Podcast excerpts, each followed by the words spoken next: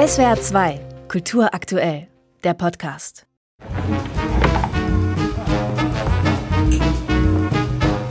Dieser Film hat eigentlich drei Anfänge und mindestens ebenso viele Enden. Dazwischen liegt eine Geschichte, die sich geradlinig vollzieht, obwohl sie an der Oberfläche zunächst chaotischer und verworrener erscheinen kann, als sie es tatsächlich ist. Das liegt daran, dass Chaos und Verwirrung, das Wahrscheinlichkeitsgeschwurbel einer quantenmechanischen Vielweltentheorie selbst in ihrem Zentrum stehen.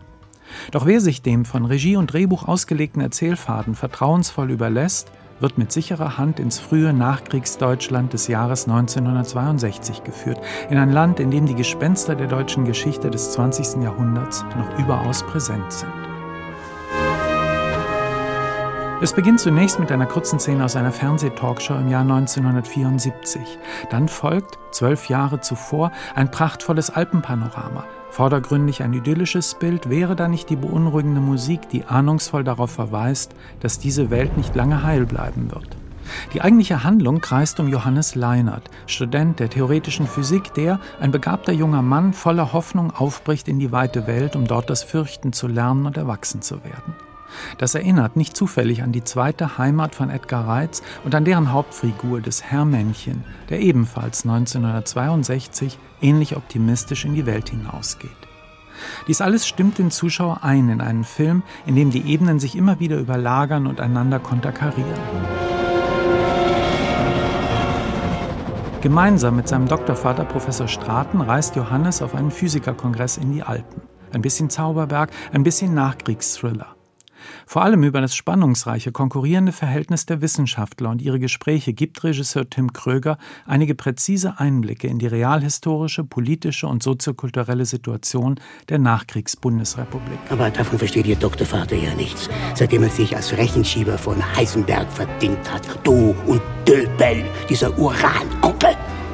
Wir müssen nur nicht anfangen, die rühmlichen Eckpunkte deiner Laufbahn hervorzukehren. Heinrich Blumenberg war im Dritten Reich damit beauftragt, die hebräischen Strömungen in den deutschen Wissenschaften zu bekämpfen. Über allem schweben unausgesprochene Erfahrungen von Weltkrieg und Bombenangriffen, Vertreibung und Völkermord, neuer Demokratie und uralten Antisemitismus. Johannes lernt die Pianistin Karin kennen, die über rätselhaftes Wissen verfügt, insbesondere über ihn Dinge zu wissen scheint, die nur er selbst kennen kann oder die gar in der Zukunft liegen. Bald steigert sich Johannes Verwirrung noch mehr. Er glaubt einer Verschwörung auf der Spur zu sein. Wird er selbst verrückt? Oder die Welt? Oder wird hier und jetzt einfach die Vielweltentheorie der Quantenphysik wahr? Ich würde Sie in Zukunft bitten, sich nicht in die Arbeit anderer Leute einzumischen. Das ist der Entwurf einer Doktorarbeit, rein spekulative Natur, die schon im Grundaufbau jede Beweisbarkeit ermangelt. Da muss sich dann hergelaufener Provinzprofessor seinen Senf dazu geben. Provinzprofessor? Mein lieber Dr. Straten.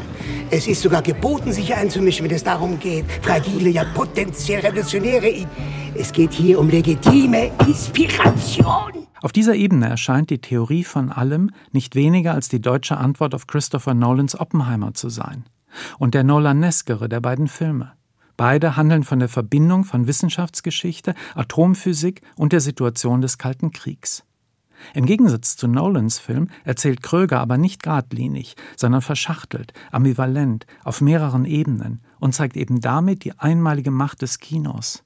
Die Leinwand gibt auch kompliziertesten physikalischen Formeln unmittelbare sinnliche Gestalt. Sie hält Widersprüche aus und fragt nicht nach Wahrheit, sondern nach Überzeugungskraft. Tim Kröger versucht in unterhaltsamer Form die Wirklichkeit zu begreifen und holt geschichtsphilosophisch weit aus. Es ist die Logik des Traums, die hier dominiert. Die Theorie von allem ist ein Werk von bestechender Schönheit und einer der ungewöhnlichsten deutschen Filme seit Jahren. SWR 2 Kultur aktuell. Überall, wo es Podcasts gibt.